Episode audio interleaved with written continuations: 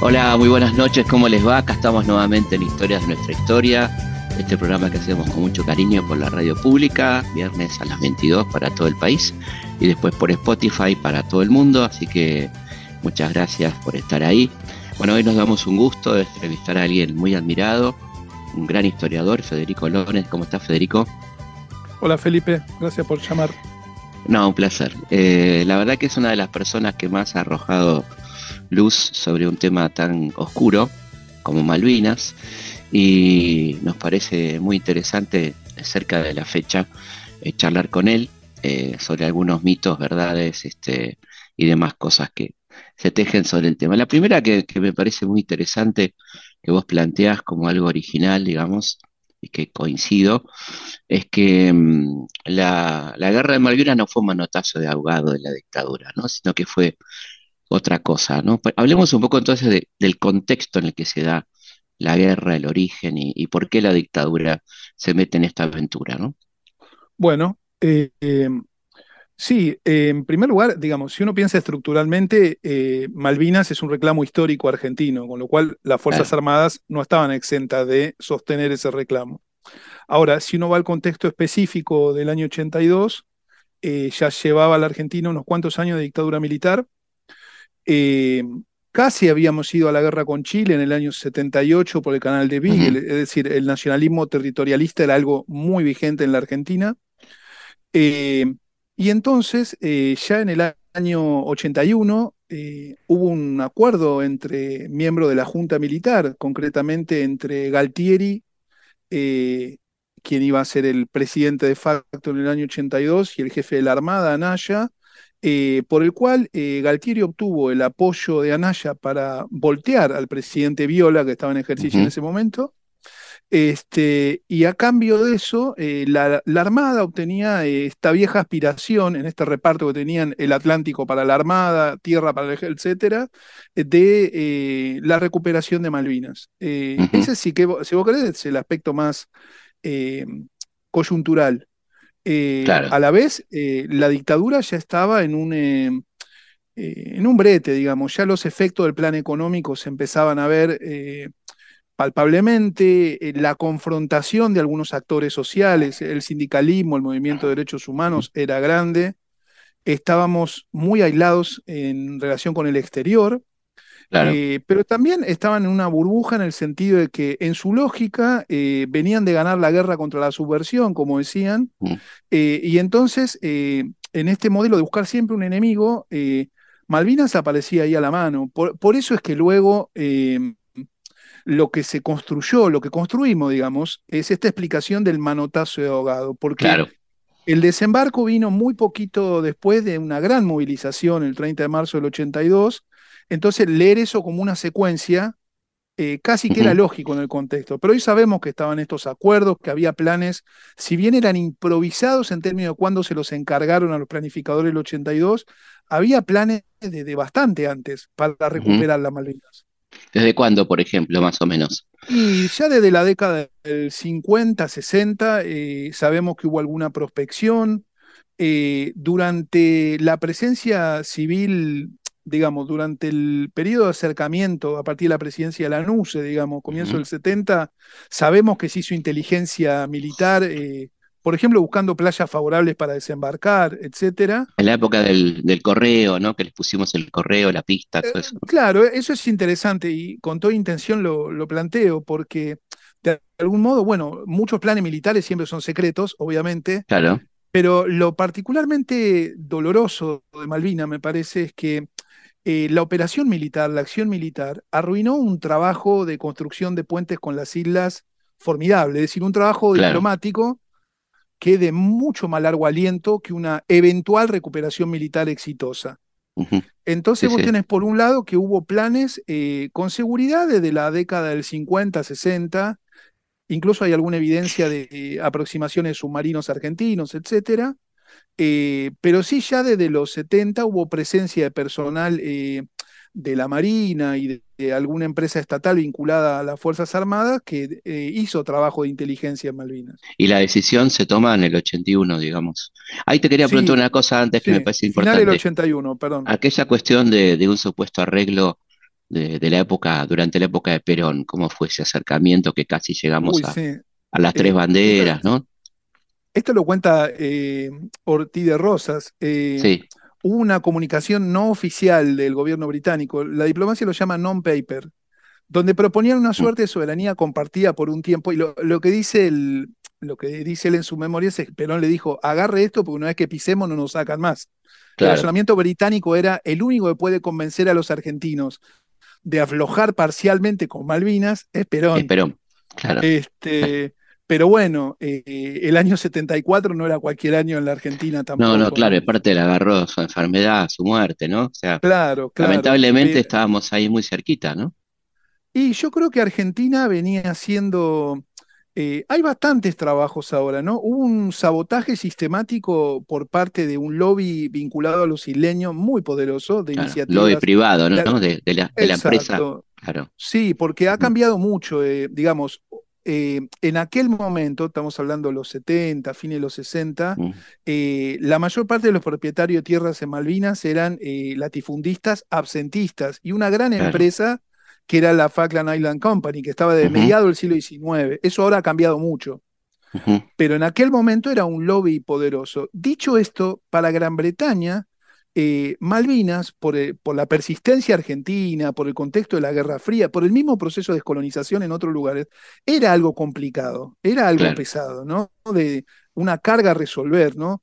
Y ni hablar en el contexto de este, los intereses sectoriales, porque uno no puede hablar de la Armada en la Argentina, pero si pensamos en el año 82, la Royal Navy, que va a tener que organizar una fuerza de tareas cuando Argentina desembarque, etcétera, estaba yendo a desguace con lo cual le vino bárbaro la acción argentina también.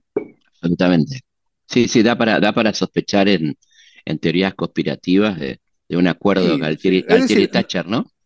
No sé si tanto, yo creo que hubo actores a los cuales le vino bien el conflicto. Nunca hay que sobredimensionar eso, pero son elementos concurrentes, ¿no? No, no, digo que dan ganas, dan ganas de pensar. ah, por supuesto. El, resultado es, perfecto, el resultado es perfecto.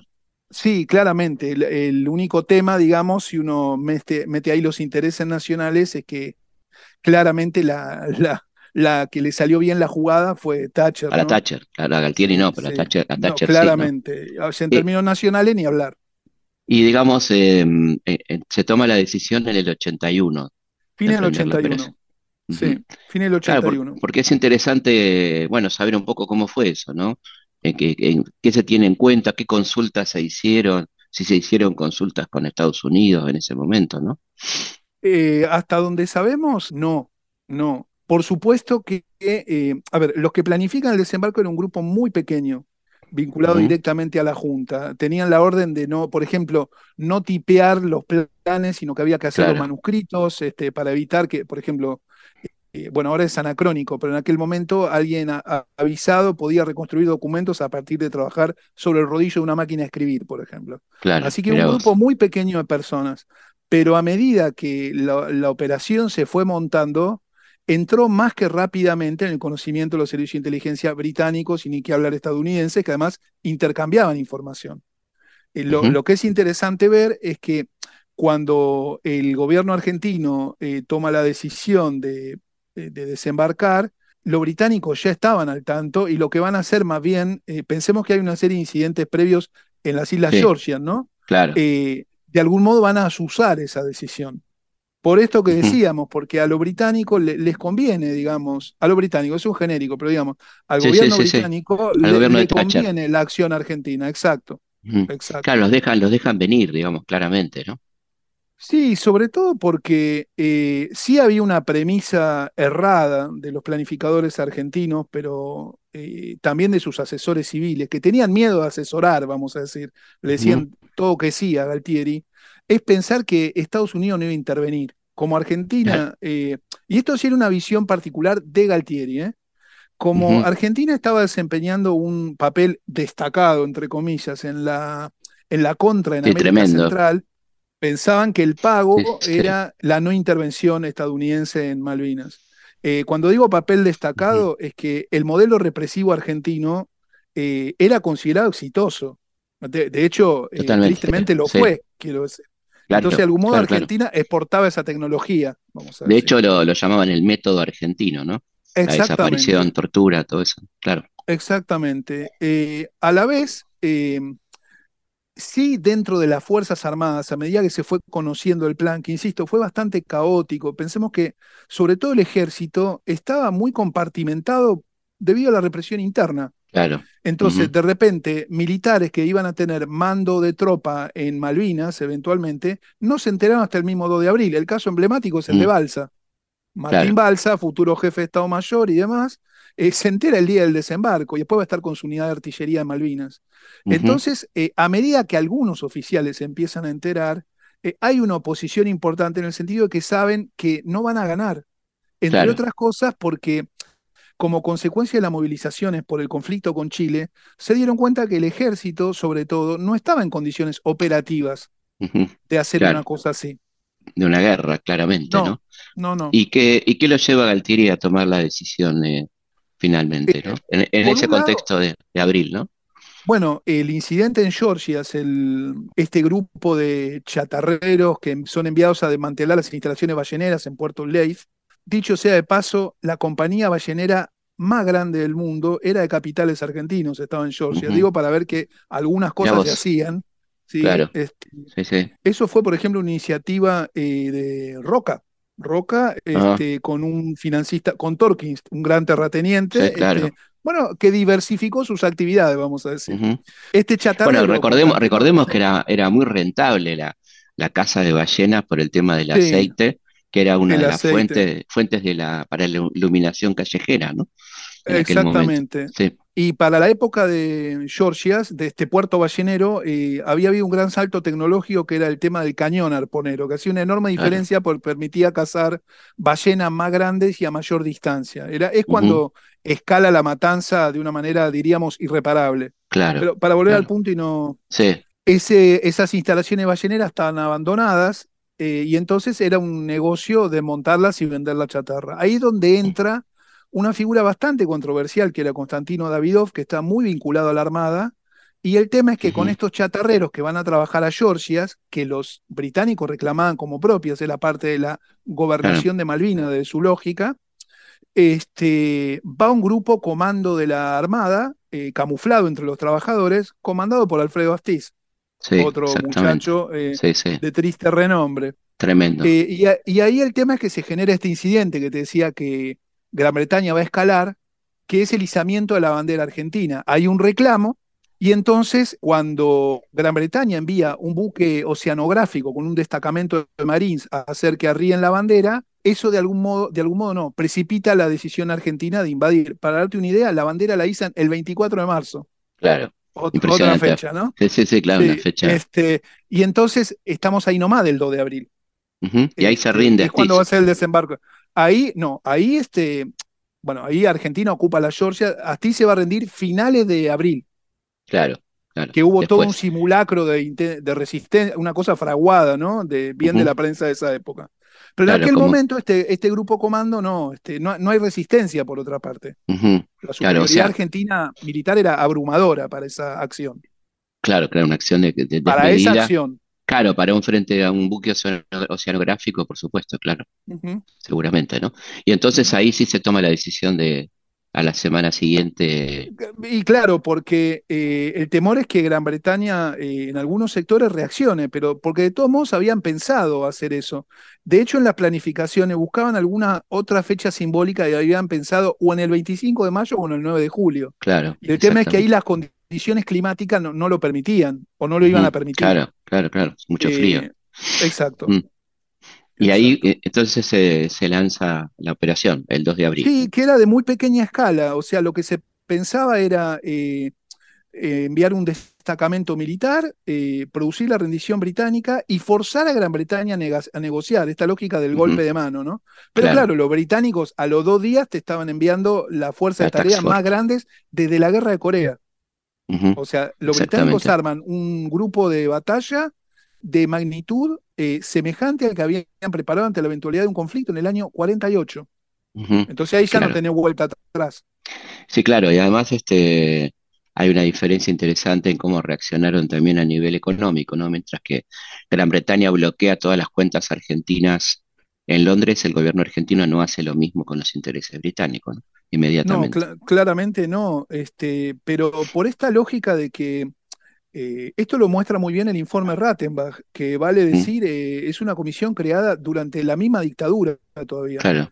Este, nunca se pensó en una respuesta militar británica. Entonces, por eso, cuando después se enviaron tantas unidades argentinas, porque los ingleses se venían, fue tan precario, porque hubo que hacerlo en muchos casos sobre la marcha. Improvisadamente. Al margen, al margen de la preparación que algunas unidades tenían eh, y la brecha tecnológica, diríamos hoy, eh, hubo que hacerlo apresuradamente. ¿Cómo estaban? Eh, los soldados estaban recién incorporados, por otra parte, ¿no? La mayoría de los la, soldados. La mayoría eran clase 63, recién incorporados. hay, hay, muchas diferencias entre las unidades, eso es lo que todavía hoy hace que sea eh, tan conflictivo hablar de la guerra, porque claro, hubo mm. comportamientos dispares, ¿no? Claro, sí, sí. Este, eh, pero en general, eh, si uno tuviera que hacer una pintura, vos tenés dos cuestiones. Tenés un ejército de primer orden, era la segunda potencia de la NATO, el ejército británico, peleando contra un ejército de la Segunda Guerra Mundial, que era el argentino. Por ejemplo, los británicos tenían el mismo fusil que los argentinos. Pero eh, vos tenés un combate aeronaval, eh, que eso era Malvinas, claro. y para eso vos tenés que tener garantizado el control del mar y el control del aire. Argentina no tuvo ninguna de las dos cosas. Porque además estaban peleados entre ellos, ¿no? Las fuerzas, ¿cómo era? Sí, claro. Eh, la, competencia... ahí, me, quiero, me, quiero, detener y que nos cuentes un poco la situación interna en, en, las Fuerzas Armadas, ¿no? En el momento de la declaración de la guerra y cuánto fueron consultadas la Fuerza Aérea y la Armada en, ese, en esa decisión, ¿no? No, bueno, eh, lo que sabemos hoy es que eh, básicamente fue un acuerdo entre los jefes del ejército y la Armada, que es lo que decíamos. La Fuerza Aérea llega tarde a eso y la Fuerza Aérea en este reparto interfuerzas no estaba preparada para el combate aeronaval. Los pilotos argentinos de la Fuerza Aérea se tuvieron que entrenar apresuradamente y lo bien que lo hicieron para atacar barcos, no estaban preparados para eso. Claro, claro. Eh, entonces, eh, eh, por un lado, lo que permite ver eso es la precariedad o el reparto, pero también, eh, y aquí viene el punto, la profesionalidad de los pilotos de la Fuerza Aérea, porque muy rápidamente tuvieron que adaptarse a eso. Ahora, esto tenía consecuencias prácticas. La Fuerza Aérea no tenía bombas para atacar barcos, tenía bombas para impactar en blancos terrestres, más duros. Entonces, por eso de esa época viene esto, que muchas veces le pegaban a los barcos ingleses, pero las bombas pasaban de largo. Claro, no porque eran bombas. Ahí voy con lo de la Segunda Guerra. Eh, las bombas que tenían eh, tenían que impactar en, por ejemplo, barcos con una estructura de metal más sólida que ser de aluminio. Porque la tecnología ahora hacía que, por ejemplo, eh, cuando Argentina hundió el Sheffield, utilizó un misil de última generación, el Exocet. Era eso, era afectar la capacidad operativa de un barco, no hacerlo explotar necesariamente como uno veía en las películas de sábado de superacción. Puede parecer banal porque estamos hablando de muerte de personas. No, no, no, no, eh, ahora, en términos de transporte, por ejemplo, los soldados argentinos tenían que andar con su bolsón, que pesaba 25 o 30 kilos, y los soldados ingleses andaban con mochilas y se las transportaban por helicóptero hasta que les tocaba combatir. Eso te genera que las personas estén más cansadas al momento de la acción. Y ni hablar del aislamiento, lo que yo te decía. Eh, Argentina nunca controló eh, el mar, nunca tuvo ni superioridad marítima ni superioridad aérea. Entonces, los argentinos en las islas básicamente fueron asediados. Otra que Segunda Guerra, era casi medieval en un punto. ¿Viste? Cuando rodeaban un castillo, bueno. Sí, sí, sí. Eh, entonces, por mejor preparación que tuvieran, suponiendo que lo hubieran tenido en todos los casos, en muchos casos eran unidades hambreadas al momento de combatir. Por eso es destacable en un punto, como se ocupan de hacer, que hayan podido ofrecer resistencia cuando los ingleses finalmente llegaron. No tenían movilidad. Y la guerra moderna es móvil. Y, lo que te preguntaba antes de cómo estaban los vínculos entre los tres comandantes, ¿no? A la hora de, de armar operaciones conjuntas, porque claramente hubo una descompaginación total, ¿no? Total, sí. bueno, no había una práctica. Hoy tenés operaciones conjuntas. Eh, de hecho, eh, una de las consecuencias de Malvinas, por ejemplo, yo trabajé mucho con declaraciones que tuvieron que hacer los oficiales cuando volvieron, ni bien volvieron. Entonces la gran mayoría, sobre todo los oficiales jóvenes, porque también tenés una brecha entre los oficiales jóvenes y los más antiguos que habían estado en el, en el grueso de la represión. Eso es interesante para todo lo que va a pasar después también. Sí. Eh, eh, la primera reflexión que hacían es, a mí nunca me preparaban para hacer la guerra. Eso aparece de manera recurrente. Claro. Saltando esto de tener que trabajar en conjunto, eh, el mismo Balsa cuenta que para lograr apoyo aéreo tenía que pasar por tantas instancias que cuando ese apoyo aéreo efectivamente se lograba, los ingleses ya no estaban donde había que bombardear, por decirlo Claro, claro, sí. Nivel de burocracia. Sí, y después eso se reproducía en situaciones eh, patéticas y no hubieran costado vidas, porque eh, por ejemplo, el ejército no tenía medio de transporte a gran escala y el grueso de los soldados de Malvinas eran de ejército. Entonces los suministros llegaban o en barcos, que era de la Marina, o en aviones, que eran de la Fuerza Aérea. La carga se almacenaba por tercios, sea en la bodega de un Hércules o sea en la panza de un barco, con lo cual era desproporcionado lo que recibía cada fuerza. Porque había mucho más hombres de ejército que de Fuerza Aérea o de Armada en las islas. Que recibían mucho menos, por supuesto. Mucho menos, proporcionalmente. Entonces, por ejemplo, vos tenés eh, el contraste entre una unidad que se destaca su actuación, como el Batallón de Infantería de Marina 5 de Río Grande, pero claro, tenían eh, suministros propios, porque tenían la base en Río Grande y tenían aviones que eran de la Armada. Agrego, aviones que hoy se sabe, antes habían participado en los vuelos de la muerte. Claro. Porque ese es el otro, el otro punto, ¿no? ¿Cómo se superponen a eso quería, las cosas, ¿no? A eso quería ir, justamente, ¿no? ¿Cuánto tuvo que ver eh, el expertise represivo y, cómo dividió dentro de Malvinas a, aquellos que habían participado en la represión de aquellos que no, ¿no? Y cómo fue el trato diferencial para con la tropa de unos y otros, ¿no? E, eso, eh, eh, yo diría que a los oficiales lo dividió más después de la derrota que durante la guerra. Eso es lo que diría.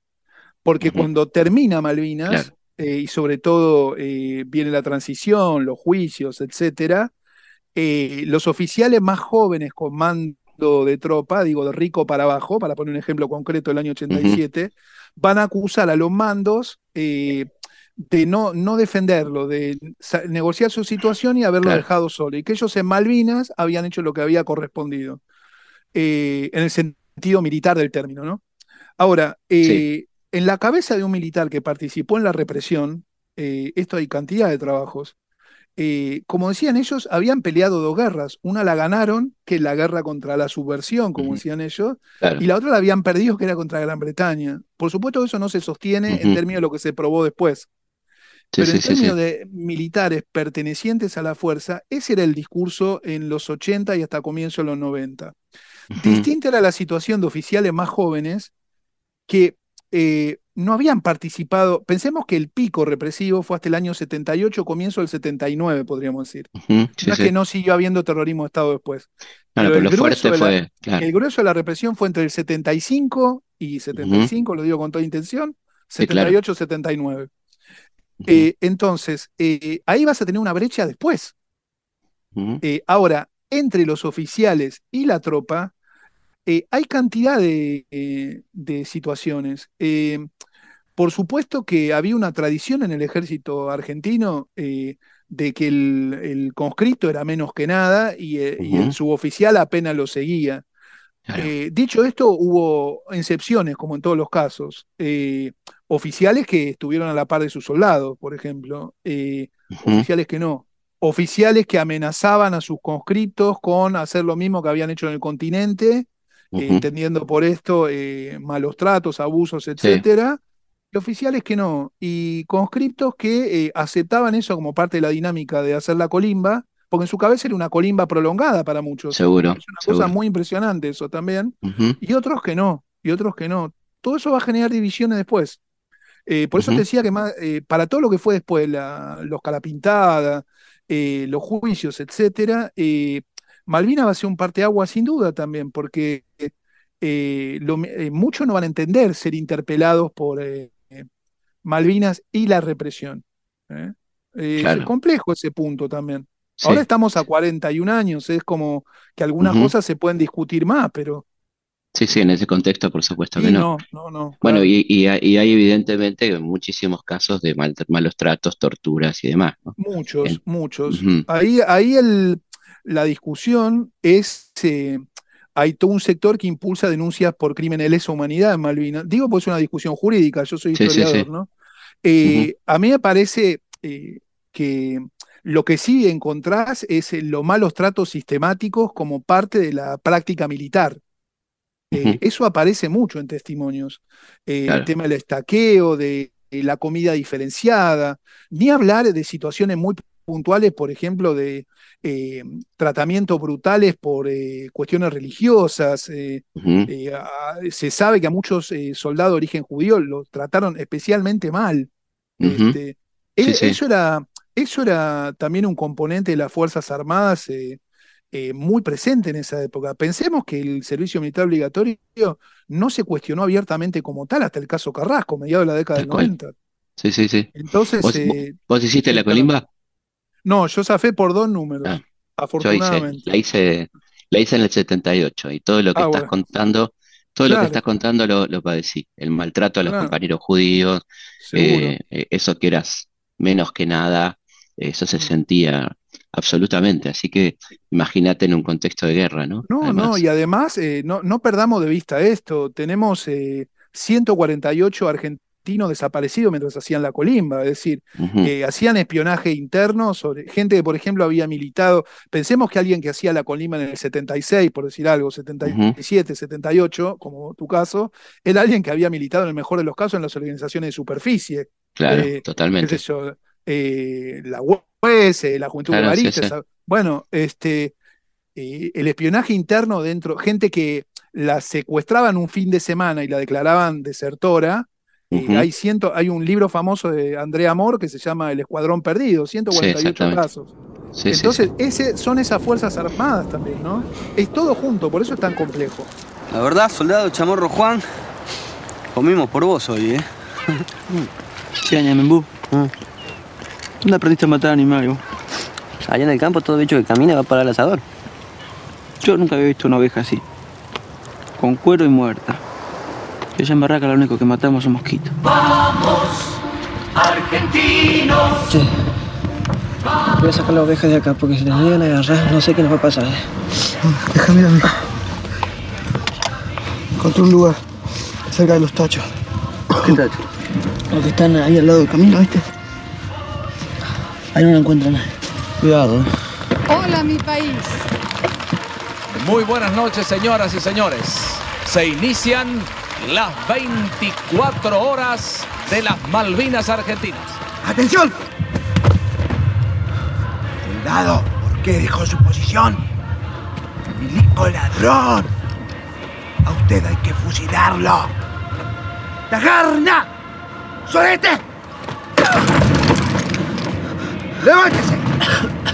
¡Al frente, carrera más! ¡Al frente, carrera más! ¿Qué comen? ¿De qué se alimentan los soldados argentinos?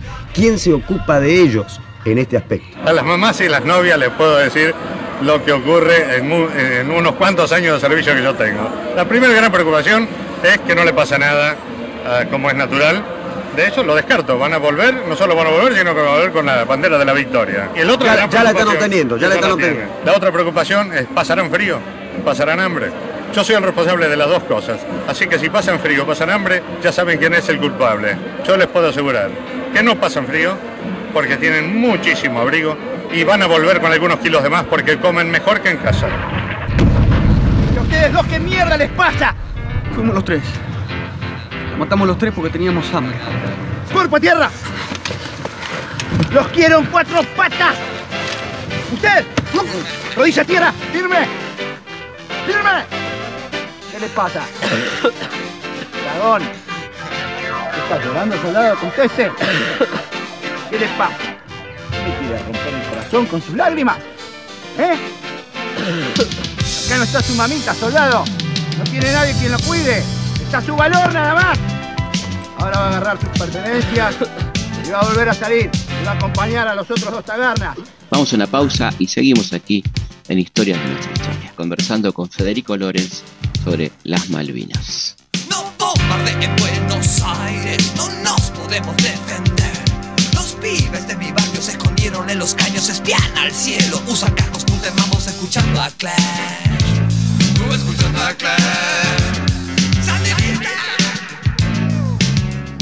Historias de nuestra historia, con Felipe Piña, por Nacional, la radio pública. Los hechos, los lugares, los personajes son muchos. La forma de contarlos, una sola. Historias de nuestra historia, con Felipe Piña, por Nacional, la radio pública.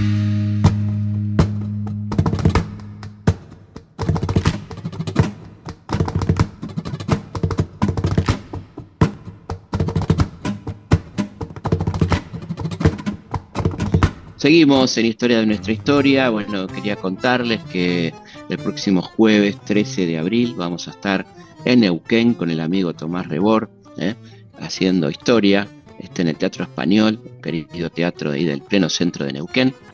Este, ahí nos veremos el jueves 13 de abril a las 20 horas en el Teatro Español con el amigo Tomás Rebord. Queremos pasarle las vías de comunicación, como siempre, en nuestro mail, consultaspigna.gmail.com, también nuestro Facebook, Felipe Pigna, página oficial, y nuestro Instagram, arroba felipe.pigna. Ahí nos dejan sus opiniones, qué programa quieren escuchar y todo lo que ya sabemos en estos tantos años que nos venimos escuchando. Felipe Piña hace historias de nuestra historia por Nacional AM870, la radio pública.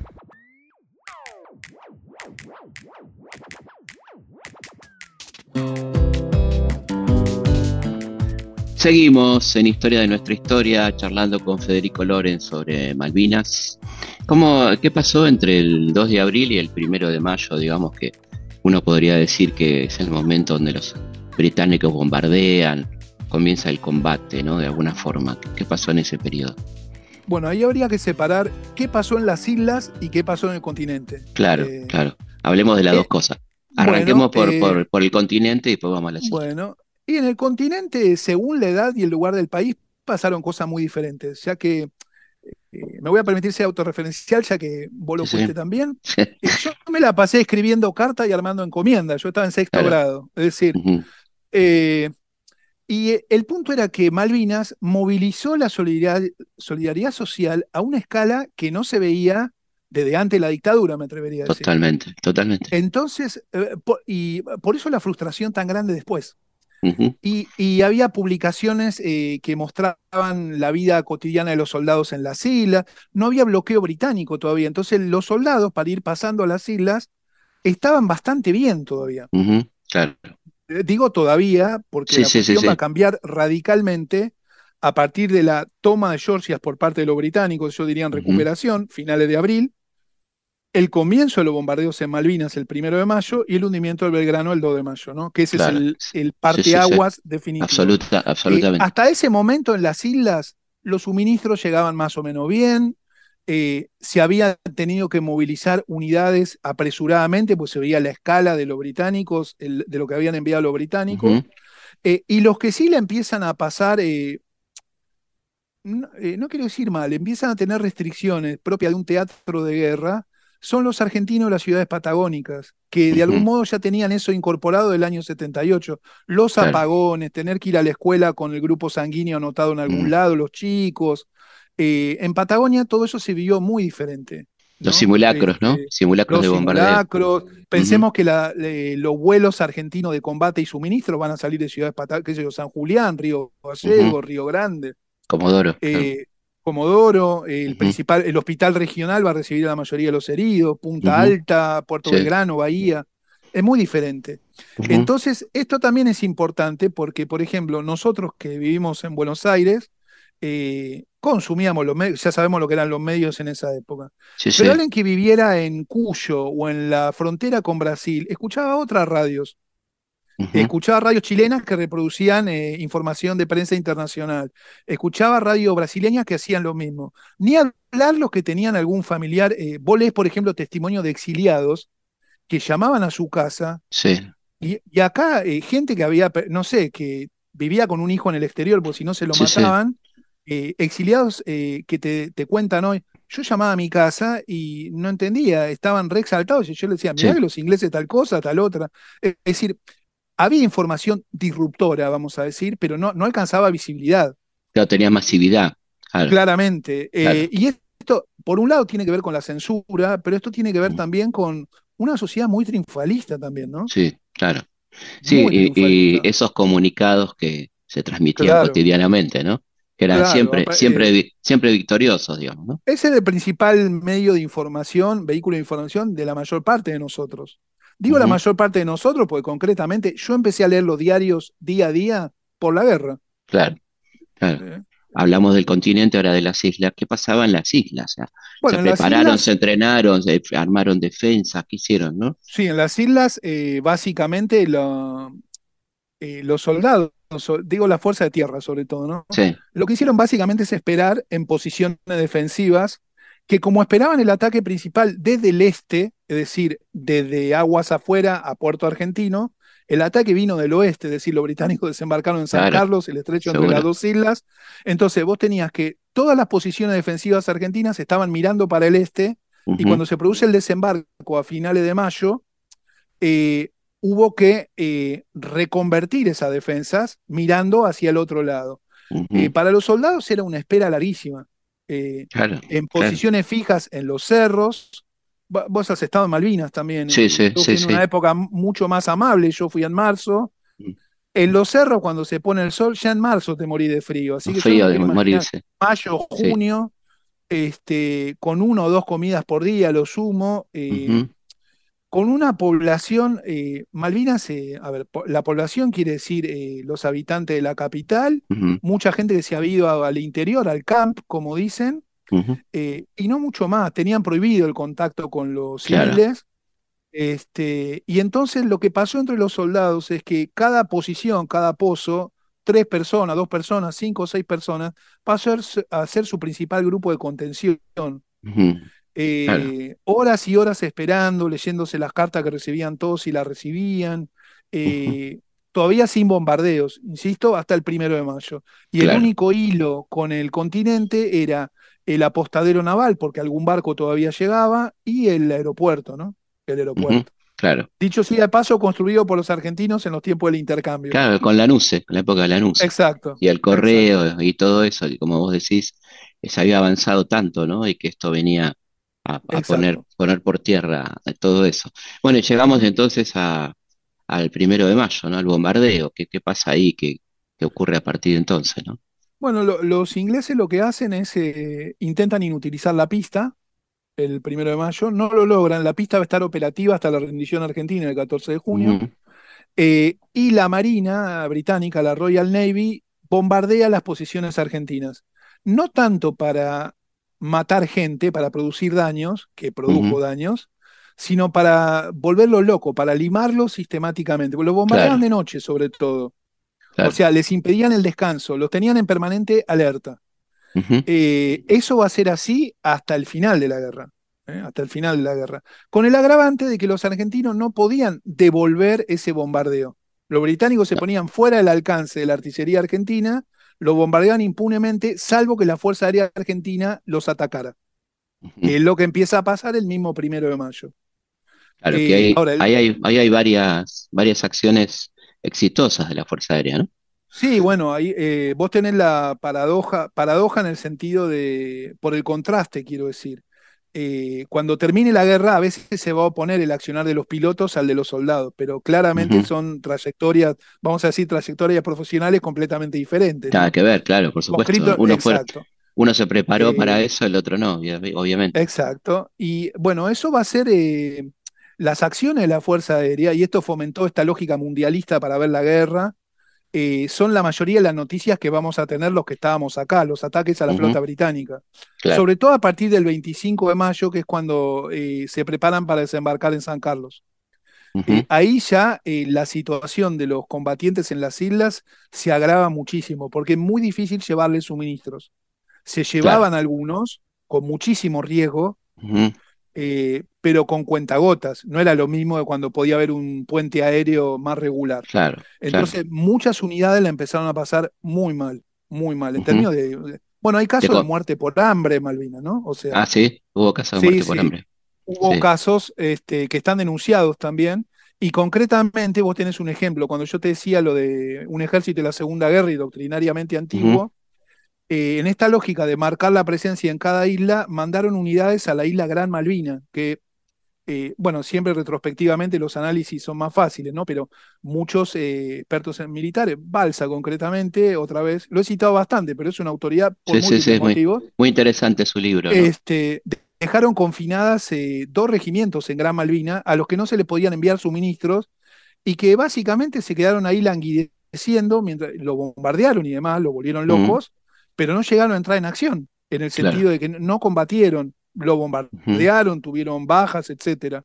El grosso de los combates se dieron en la isla Soledad. Bueno, ahí evidentemente ya la guerra estaba perdida, ¿no? No, no había mucho que hacer, evidentemente, ¿no? Se resistió todo lo que se pudo, pero Sí, ah, sí, no- sí. De hecho, eh, eh, hay una, lejos de mí querer defender al gobernador militar, a Menéndez, pero Sí, sí, sí, aunque a lo mejor es adelantarse un poco, la orden que tenía de resistir casa por casa al final en Puerto Argentino. Y él no obedeció esa orden, con lo cual yo pienso que se salvaron unas cuantas vidas argentinas, porque había una situación de los últimos días, el grueso de los ataques ingleses son a partir del 10 de junio, ¿no? Ya sobre los cerros que rodean la capital el Tumbledown, Dos London, ¿no? Hermanas, London, exacto. En muchos casos se produjo un gran desbande, era gente que estaba, eh, estaba quebrada anímicamente, estaba agotada físicamente y estaba con el tren del combate. Otros no, otros resistieron Mm. hasta, hasta que los mataron, literalmente. Claro. Pero el panorama general era de desbande. Eh, esto no, Sí. no, no va en desmedro de nada, obje- eh, la descripción. No, es, es objetivamente cierto. O sea, Pero sí, aparte sí, está, era- estamos hablando de gente que venía resistiendo hace un mes sin elementos, sin elementos, ¿no? Claramente, eh, es una situación, hay varios oficiales que, jóvenes que plantean esto, que el tema de la espera, de no tener alimentación suficiente, no poder eh, mantener a sus soldados activos, más allá de hacer cosas de táctica, digamos, locales, eh, hizo que cuando llegaban los británicos era, bueno, si me tiene que tocar, me toca, y, y si no, no. Eh, estaba eso también, ¿no? Eso se ve mucho en, Claro. en mucho diario que ha llegado hasta nosotros, diario personal me refiero, y correspondencia, ¿no? Eh, Sí. Dicho sea de paso, es algo muy poco trabajado todavía. Es como que nos hemos apoyado mucho en el testimonio oral, que está bien, pero eso Claro. también es interesante de Malvinas. Es prácticamente la última guerra epistolar. Eh, los soldados mandaban Claro, muchas la cartas. carta. Quienes Y podían, recibían ¿no? muchas, y recibían que todos le hemos escrito alguna carta, una- a los contemporáneos de aquel momento, ¿no? Hemos Sí, escrito sí, una carta sí. a un soldado, ¿no? Y el famoso caso de, de la revista Gente del chocolate, ¿no? Que fue Uh, tremendo. después, claro. Claro, cuando terminó la guerra, si uno piensa el, el clima eufórico y triunfalista que había en los medios, la pregunta lógica era, che, pero sigamos ganando, ¿cómo es que perdimos de un día para el otro? En el sentido común era eso. También leíamos, digo por incluirme en el paquete, ¿no? Mucho leíamos lo que queríamos leer también.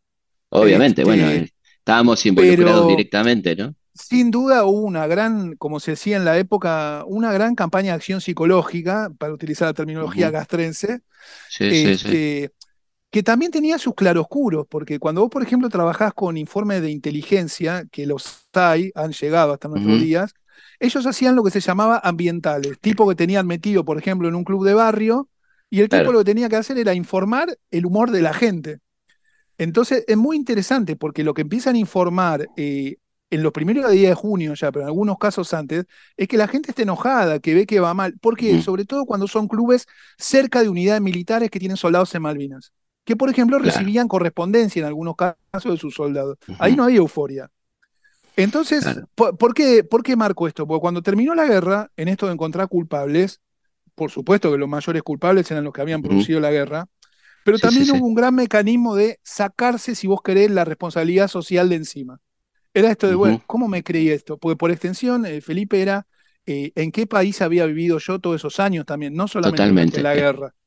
El, Apareció el- todo el junto. desengaño, el Claro. desengaño que, que suele ser tremendo. Claro, lo, lo- lo Eh, increíble ahí es que el eje para cuestionar a las Fuerzas Armadas en su conjunto, en gran medida, fue Malvinas. No solamente, diría, no tanto la represión ilegal, más bien la Claro, frustración claro. por Malvinas y la forma en la que habían tratado a, a los jóvenes en una guerra legal, apoyada por todos, etcétera, a- abrió la puerta a visibilizar mucho más eh, la represión ilegal. Es muy interesante, Muy Es que- interesante es lo que, que- decís. Es que realmente eh, nos engañaríamos si pensáramos que la gente estaba en contra decididamente de la represión ilegal, que fue bastante No, acompañada claro. en su momento. Esa es ¿no? una mirada, ahora que estamos en los 40 años de la democracia, y todos estamos muy contentos. eh, Supongo que uno es uno hij- hijo de su época también, ¿no? Entonces, eh, hay que estar contento, pero para mí trabajar sobre la responsabilidad social es clave. Había mucha gente que acompañaba en distintos grados eh, la Sí, represión. sí. Obviamente no tenía el grado de información que tenemos hoy, Sí, sí, por supuesto, pero acompañaba. pero a medida que se empezó a conocer, eh, bueno, es, eh, a ver, ¿cómo, ¿dónde estaba viviendo yo? No, y cierto que el Malvinas gran- habla en gran medida eso. Exactamente, el gran desengaño fue Malvinas, eh, sobre sí. todo por el, por el carácter exitista de esta sociedad, donde, donde, donde además lo que pasó después, este, adelantándonos, eh, fue tremendo, fue el querer ocultar a los excombatientes, ¿no? Que eran una Sí, mala, claro, era una mala, claro. una mala palabra, ¿no? Ni hablar, este, eh, cua- cuando termina la guerra y tienen que volver los soldados, a ver, eh, el primer efecto político, si vos querés, de la derrota es que la Junta se rompe, queda el ejército solo, Galtieri Exacto. renuncia y queda ahí Viñone a- administrando la salida, vamos a decir. Sí, Este, entonces, eh, que contaran lo que había sucedido, eh, que fueran a los medios, eh, no sé si a los medios en esa época, sí, pero sí, sí, no era más que, no era más que seguir arrojando palada de tierra sobre la Junta, digamos. Entonces, se les prohibió hablar, digamos. Claro. Eh, hay, sí. que, hay que celebrar los que se animaron a hacerlo, pues Ujú. estamos hablando de jóvenes amenazados por sus jefes en un contexto en el cual la amenaza de un milico no era gratis. Puede hacer la muerte perfectamente. Exactamente, exactamente. Entonces hubo una política deliberada de ocultamiento que vos fíjate, se prolongó durante la, la democracia, no por los mismos motivos, pero con el mismo efecto. Porque cuando, por ejemplo, el gobierno radical, el de Alfonsín, se desentiende de la cuestión Malvina, pero sin poder Sí. desentenderse, eh, no era para ocultar a los conscriptos, sino para quitarle a los militares un vehículo para reivindicarse. Sí, Es por lo opuesto, pero para el caso es lo mismo. De lo que Sí, porque no se puede hablar es de Malvinas, los grandes perjudicados fueron los excombatientes, ¿no? Quedaron- claramente. Era, fue, fue- era tristísimo verlos vendiendo figuritas, cositas en los semáforos, abandonados, dejados de la mano de Dios, ¿no? So- Sobre todo porque las primeras agrupaciones de excombatientes, y esto es bien interesante también, eh, tenían un discurso hiperpolitizado, muy vinculado al discurso revolucionario de los 70. De hecho, hay documentos de ellos que dicen, nosotros somos herederos de la generación del Cordobazo, nosotros hicimos Claro. una guerra antiimperialista, nosotros sí tenemos derecho a usar el uniforme, no como los milicos torturadores. No encajaban en ningún Claro. lado los excombatientes. Claro, completamente. la democracia era mirar para adelante, basta la violencia. Y esto decían, Ujú. no, hay ciertas violencias que son justas. Sí, sí, totalmente. Entonces no encajaban en ningún lado. Y, y eso creo que es lo más complicado, ¿no? Eh, ahora es bastante más eh, común poder hablar estas cosas, pero cuando recién empezamos a trabajar Malvinas, la, la trama íntima entre la represión ilegal, los actores y la guerra, la guerra Ujú. del 82, era muy difícil de sostener porque eh, muchos de los que habían eh, combatido en Malvinas, eh, pienso sobre todo en los conscriptos, o familiares de caídos, etcétera, que el único discurso que los puede contener es el discurso de murieron por la patria, en esto hay que ser Seguro. claro, Seguro. sentían cuestionado hasta eso. Es muy jodido perder un hijo y que te digan murió en una guerra con esas características. Sí, sí, sí. Entonces, todo eso complicaba la discusión también, ¿no? Que para terminar, ¿qué, qué te pasó a vos cuando, cuando fuiste a Malvinas? Buah. Eh, bueno, es la materialización de lo que uno laburó tantos años. Es un lugar. Eh, yo eh, cada tanto digo lo mismo. Cuando yo fui al cementerio la primera vez, yo tuve la suerte de ir tres veces a Malvinas, ¿no? La, la primera vez, la mayor parte de los muertos todavía estaban sin identificar en el Con cementerio. esa, con esa lápida tremenda, de soldado solo conocido argentino, por Dios. tremendo, sí, tremendo. Ahora, eh, uno que ha trabajado sobre la violencia política de los 70, la represión ilegal y Malvinas, Malvinas tiene una cuestión muy impresionante, que es uno de los pocos lugares de la Argentina donde nosotros podemos confrontar con los muertos que como sociedad producimos. Eso Claro. a mí eso me impactó mucho. A la vez es, eh, superado ese impacto, es un escenario muy hermoso, como la historia de Patagonia en general, eh, con conflictos, yo no, no idealizo nada, al contrario, ¿no? Sí, La historia sí. de Patagonia como frontera del capitalismo es una historia muy brutal también, Malvinas no escapa Claro. de eso. Pero eh, pienso que el principal impacto que tuvo para mí eh, como historiador es eso. Los muertos que nuestra sociedad produjo, ahí están. No son un nombre en una placa, ni mirar al río, con el mayor de los respetos dicho, ahí están. Algo tenés que hacer con eso. Y eso ha organizado el trabajo en gran medida desde entonces, ¿no? Claro, es muy fuerte, ¿no? Cuando uno va a, la, a las pozos de zorra, a, la, las trincheras, y todavía encontrás vestigios de, uno, un odol, una zapatilla flecha. Tal cual, tal eh, cual. Es tremendamente conmovedor, ¿no? ¿Y, cómo, te fue con, cómo te fue con los Kelper, en los diálogos con los Kelper? Tenés que romper una primera brecha que no dura mucho de explicarles que vos no sos Galtieri. Yo me encontré eh, isleños distintos cada vez que fui. Unos eran en el 2007, otros eran en el 2012 y otros en el 2019. Eh, con tristeza lo digo desde el punto de vista argentino, el tiempo está haciendo su trabajo. Objetivamente las islas cada vez están más lejos, porque no está esta ilusión, ¿no? A mí me pasó también cuando fui a Malvinas la primera vez, yo tenía la visión, yo laburaba el tema, pero para mí, a mí me sorprendió que ahí hubiera gente, porque en tu cabeza, como aprender las islas, no hay gente ahí. Sí, sí, sí. Entonces, y a la vez vos llegás ahí y, bueno, un educado e ideológicamente en una cultura antiimperialista, vos sos ahí, solo, desde el punto de vista de ellos, lo describo, no lo suscribo, vos sos la cara del agresor, vos sos el ocupante para ellos. Seguro. Entonces Es, un, es, un, choque grande, ¿viste? Eh, pero después nunca tuve eh, situaciones complicadas ni nada por el estilo. Son eh, como cualquier pueblo chico e insular, son gente muy cerrada con el plus de que vos sos argentino, pero eso se desmonta rápidamente, porque cuando vos empezás a hablar con ellos también, con los que tienen eh, mi edad un poco más, porque yo tengo 52, eh, sobre todo los que tienen la experiencia y la presencia argentina previa al 82, compartimos una cuota de tristeza, vamos a decir. Claro. La, presencia militar es un dato duro, claramente. Es una, base de las más importantes. Digo, es una de las bases más importantes de la OTAN. Sí, pero vos fíjate que eso es consecuencia directa de la guerra del 82. Claro, claro. se, lo, debemos a Galtieri, sin ninguna duda. Yo, yo, no me puedo ocupar de cambiarle la cabeza a los isleños o a los británicos. Mm, Nuestro trabajo, coincidirás con esto, tiene que ver con pensar de una manera más inteligente nuestra propia historia y ver qué hacemos seguro, con eso. ¿no? Seguro. Entonces ahí digo, bueno, eh, si nosotros, es un poco como el polillón en el velador, ¿viste? Es como, vamos siempre haciendo lo mismo, pero objetivamente el panorama ha cambiado mucho. Entonces vos tenés que pensar instrumentos para eso. Sí. Porque si no, es. Eh, en el corto plazo, coyunturalmente, muy autosatisfactorio, pero en el largo plazo estamos alejando las islas para nuestros hijos, quiero decir. ¿no? Sí, sí, claro. Bueno, Federico, muchísimas gracias por todo este tiempo. Este, no, no, a vos. Un abrazo grande y nos vemos en cualquier momento. ¿eh? Muchísimas gracias. Puede más la indiferencia de tu gente que la bala más voraz del enemigo me pregunto qué pasaba por la mente del infame que te estaqueaba en el frío.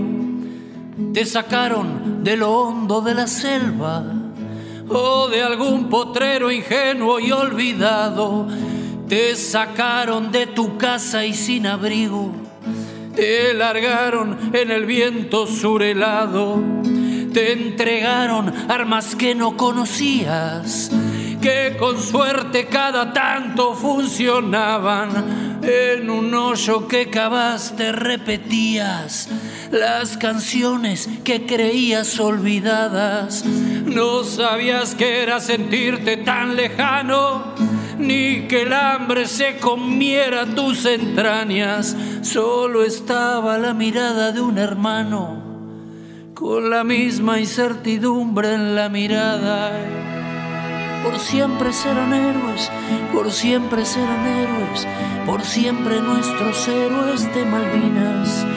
Y por siempre serán héroes, por siempre serán héroes, por siempre nuestros héroes de Malvinas.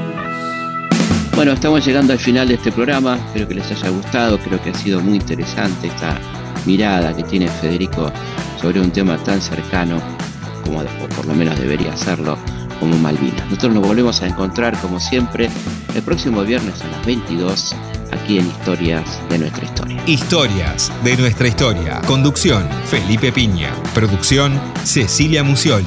Archivo Mariano Faín. Edición Martín Mesuti. De Corrientes, Buenos Aires y del Chaco.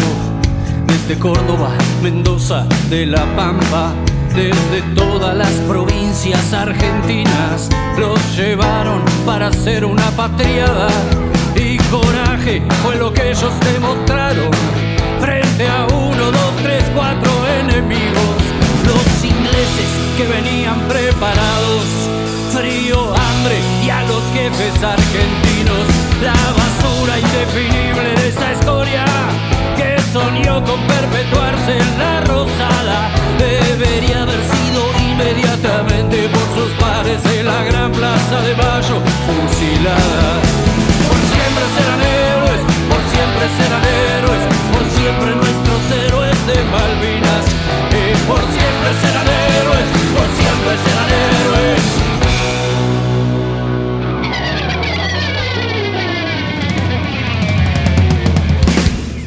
Por siempre nuestros héroes de Malvinas.